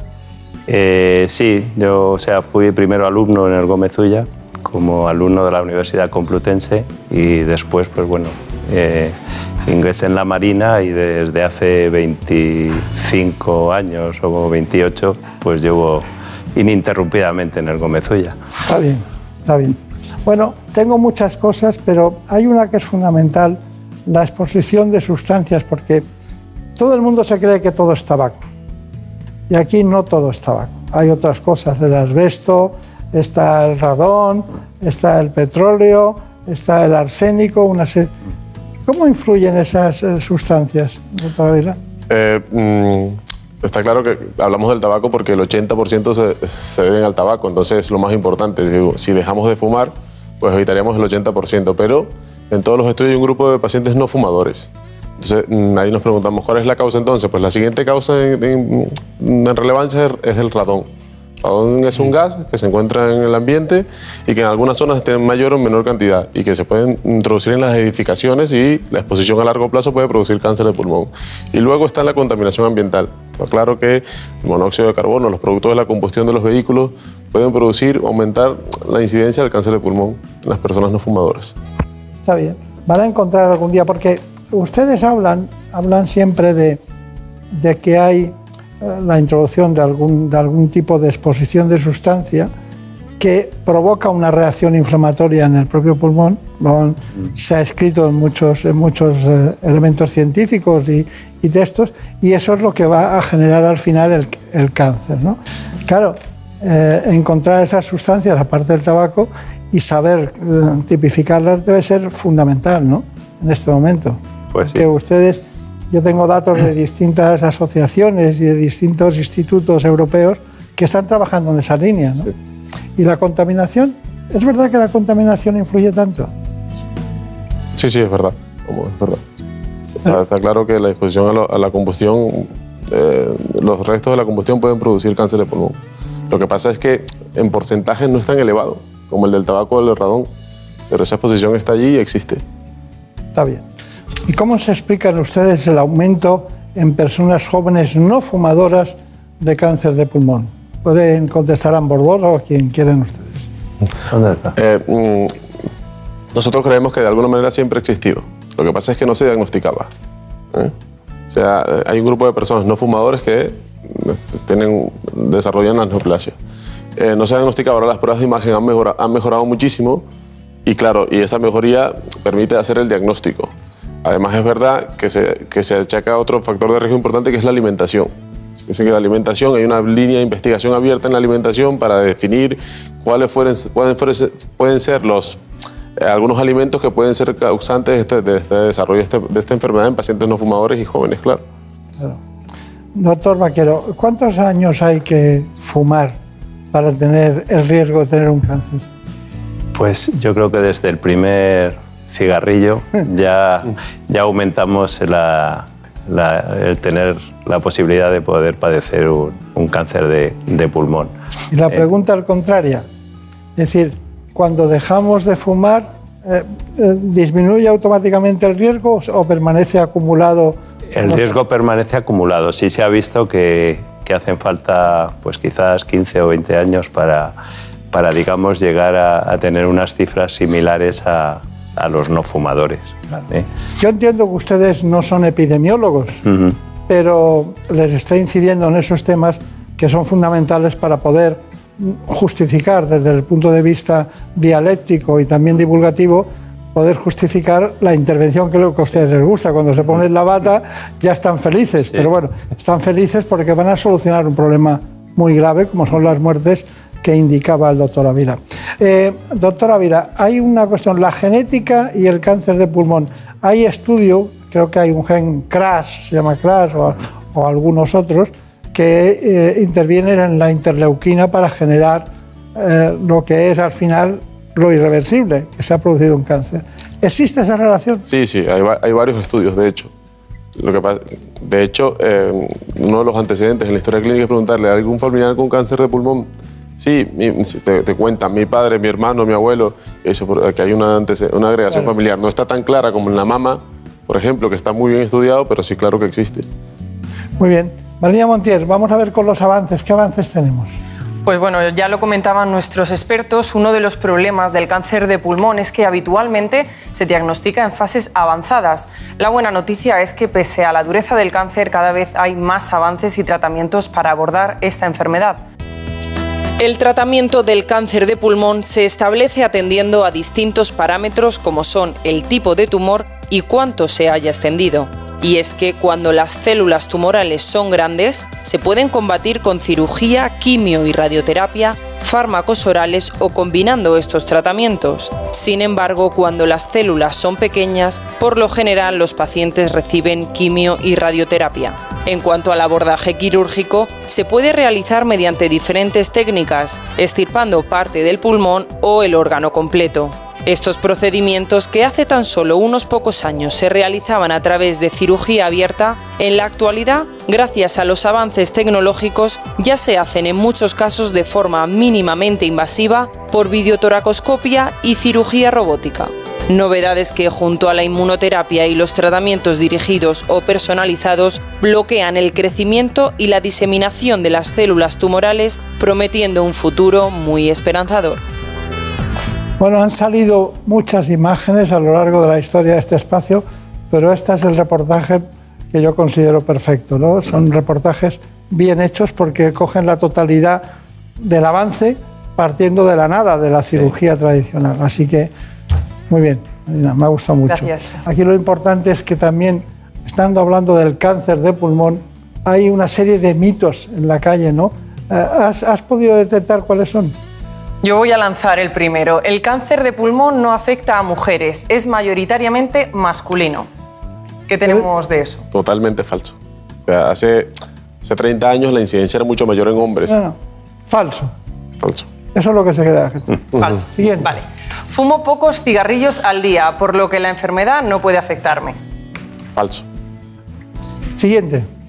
Si me realizo periódicamente pruebas de detección precoz, podré evitar la enfermedad. Falso. Falso. El humo de terceros no afecta a mis pulmones. Falso. Los chicos jóvenes fuman más que las chicas. Falso. Falso. ¿Se está perdiendo el hábito de fumar? Falso. Muchos falsos llevamos. ¿El cáncer de pulmón es sinónimo de muerte? Eh, no. Falso. No, falso. ¿Y es imposible evitar la aparición de un cáncer de pulmón? Falso. Si quiero obtener el mejor tratamiento para el cáncer de pulmón, ¿tendré que ir a un hospital extranjero? Falso. En España tenemos en buenos España hospitales, se ¿no? está haciendo eh, los mismos tratamientos que a nivel mundial. En ese sentido no. Vamos allá. Y por último, no se avanza en el tratamiento del cáncer de pulmón. Falso. Bueno, Desmintiendo mitos. es que si las buscas todas falsas, puede venir cualquiera, ¿no? Pero bueno, está muy bien porque hay- son muy interesantes estas cuestiones, saberlas. Bueno, ha llegado el momento definitivo. ¿Cuáles son sus conclusiones? Empezamos por el doctor Ávila. Bueno, eh, hay que quedarse con varias cosas. Uno, el cáncer de pulmón no es sinónimo de muerte, como decía el mito. Eh, hay esperanza porque las, líneas, las nuevas líneas de investigación han, eh, dan un futuro esperanzador para, para los tumores incluso más avanzados y eh, el abandonar el hábito tabáquico es fundamental para prevenirlo. Bueno, doctor Vaquero, ¿cuál es su conclusión? Pues eh, ahondando en lo que dice el doctor Ávila, eh, que es fundamental, es fundamental prevenirlo. ¿Cómo? No fumando. Creo que es lo principal que, que hay que hacer, intentar eh, evitar el tabaco, eh, porque es la principal causa. Eh, y luego ante los síntomas que vayan apareciendo, eh, pues, eh, pues tos, eh, eh, esputos, etcétera, pues eh, ir rápidamente a, a médico, no dejarlo pasar, sobre todo en los pacientes que son fumadores, los cambios en esas toses, en esos catarros que tienen habitualmente, porque muchas veces puede, puede ser el principio ¿no? de, de un tumor. Pero su conclusión quirúrgica, ¿cuál sería? Bueno, pues que la, la cirugía hoy por hoy es el mejor tratamiento para, para el cáncer. ¿eh? De ahí que el, el conseguir eh, diagnosticarlos precozmente cuando están en estadios precoces, pues eh, podemos tener unas tasas de curación pues bastante elevadas. ¿Usted cree que el doctor Ávila se va a ir a Venezuela para desarrollar lo que ha aprendido aquí? Yo creo que no, no le dejamos que se vaya. Yo ta- como se va, como se va, no, le quitamos el pasaporte. ¿eh? Sí, sí. Bueno, queridos compañeros, ha sido un placer, de verdad, sobre todo ver a alguien que estuvimos hace tantos años trabajando en el mismo hospital. Que tengan mucha suerte en la Clínica La Luz y que todo vaya bien. Muchas gracias.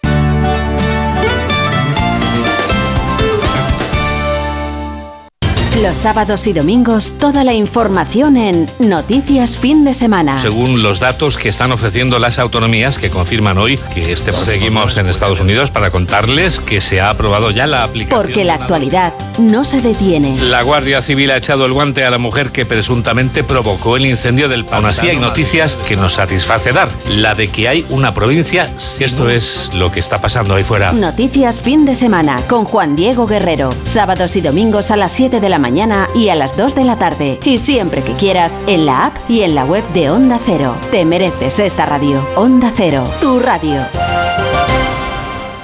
Las buenas historias se cuentan al oído. Es el totorreína de, de la mafia gallega. Bruto, cerrado, desconfiado, impulsivo, violento. Era un indeseable. Y si no se dedicase a la coca, seguramente seguiría siendo un cabronazo, porque era su forma de ser. Lo que menos me imaginaba yo es que, que podría estar haciendo descargas de cocaína de un volumen tan grande. Señoría, yo no puedo vivir sin esto. Es que necesito descargar adrenalina. Necesito que la policía me pise los talones. Carlines. Descarga la aplicación y escucha todo su catálogo por 4,99 euros al mes o 39,99 al año. Tienes 15 días de suscripción gratis. Estudios recientes confirman el hallazgo de una nueva especie humana cada vez más numerosa, la gente singular. Personas indistinguibles entre la multitud pero con actitudes extraordinarias. Y usted podría ser uno de ellos. ¿Prefiere el diálogo a la confrontación? ¿Padece de buen humor generalizado? ¿Presenta una increíble curiosidad por el mundo que le rodea? Si tiene alguno de estos síntomas podría ser parte de la gente singular y tenemos el programa de radio perfecto para usted. De lunes a viernes de 3 a 7 de la tarde en Onda Cero, Julia en la Onda la radio plural de la gente singular. El campo, la ganadería, el mar, la naturaleza y el mundo rural en Onda Agraria. Hablaremos de campo, hablaremos de agricultura, de ganadería, de agroindustria y de alimentación. Soledad, muy buenos días. Muy buenos Bueno, días, pues llegamos a la sección que dedicamos a la ganadería y una vez más el protagonista va a ser el lobo, pero no por Los sí mismo. mercados, los alimentos, la cesta de la compra. Las cooperativas son muy importantes también desde el punto de vista social, de asentamiento de la población en el territorio. Y esa Pero cuando el precio se dispara, se retrae también el consumo y por tanto no es bueno para los Onda Agraria, con Pablo Rodríguez Pinilla y Soledad de Juan. Sábados y domingos a las 6 de la mañana y cuando quieras en la app y en la web de Onda Cero. Te mereces esta radio. Onda Cero, tu radio. La mejor ficción también se escucha. Este viernes llegaron a la Tierra los supervivientes del proyecto colonizador Mars 3 después de 254 días de ocupación de la primera colonia en Marte. La catástrofe de la Estación Espacial Mars 3, financiada con capitales privados de prima del multimillonario Aaron Forbes, resulta un duro revés para el proyecto de colonización extraterrestre. ¿Qué pasó allí? La gran pregunta. ¿Qué pasó realmente allá arriba? Retornados. Descarga la aplicación de Sonora en tu móvil y disfruta de grandes producciones en audio por solo 4,99 al mes. Tienes 15 días de suscripción gratis. Sonora, películas, series y documentales para la gente que escucha. La brújula, toda la actualidad del día y su análisis. Fijaos cómo está decandente la actualidad en estos momentos en Brasil. Tres de los grandes problemas que tiene España son que los diplomáticos creen que la política Mejorar la estructura de ingresos de la seguridad social. ¿A ti qué te suena la torre? Hay dudas de que esa nueva ley, habiendo una más favorable, quizá tampoco arreglaría nada. Luego le preguntamos a ver a nuestros expertos de la brújula de la economía. La brújula, el informativo que dirige Rafa La Torre. Cada tarde a las 7 y siempre que quieras en la web y en la app. Aquí se dicen las cosas como son. Te mereces esta radio. Onda Cero, tu radio. En buenas manos. El programa de salud de Onda Cero. Dirige y presenta el doctor Bartolomé Beltrán.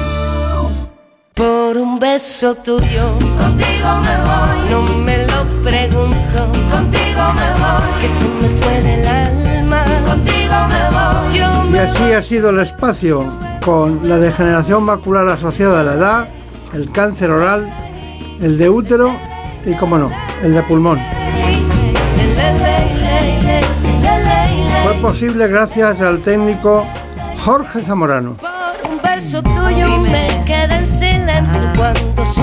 a la meticulosa producción de Marta López Llorente. Por un beso tuyo, contigo me voy. No me lo pregunto, contigo me voy. Que se me fue del alma, contigo me voy. Yo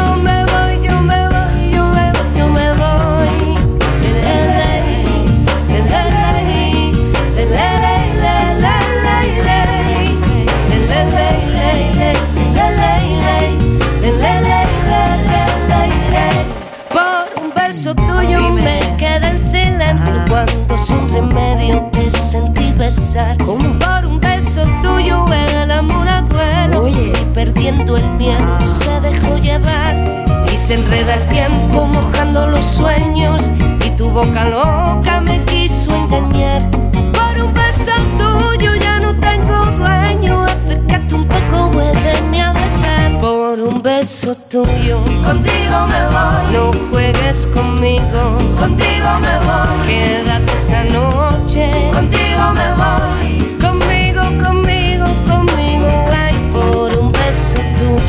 contigo me voy, no juegues conmigo, contigo me voy,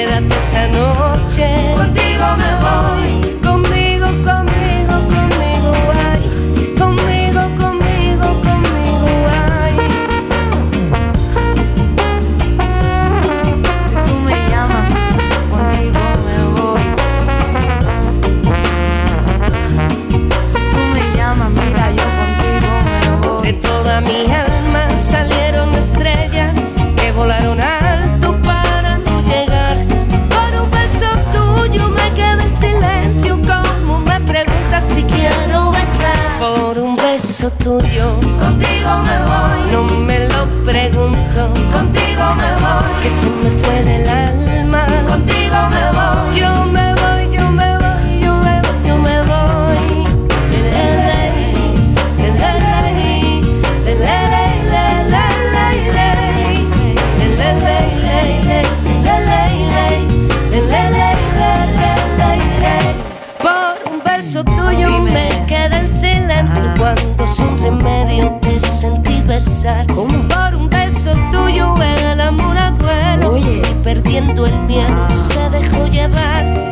Se enreda el tiempo mojando los sueños y tu boca loca me quiso engañar. Por un beso tuyo ya no tengo dueño, acércate un poco, muéveme a besar. Por un beso tuyo, contigo me voy. No juegues conmigo, contigo me voy. Quédate esta noche, contigo me voy. Conmigo, conmigo, conmigo, like por un beso tuyo, contigo